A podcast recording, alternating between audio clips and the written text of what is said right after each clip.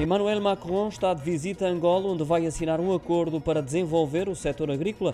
O presidente francês viajou na companhia de vários investidores e fornecedores de soluções para a agricultura e transformação agroalimentar. O convite surgiu da parte do presidente angolano, João Lourenço, e é encarado pelo chefe do Estado francês como uma oportunidade para estreitar laços com o continente africano, revelou a Forbes África Lusófona. Do programa de Macron constam vários encontros e visitas. Fecha com essa recepção da parte de João Lourenço no Palácio Presidencial da Cidade Alta, em Luanda. Depois disso, Macron tem viagem marcada para a República Democrática do Congo, antiga colónia belga e o maior país francófono do mundo.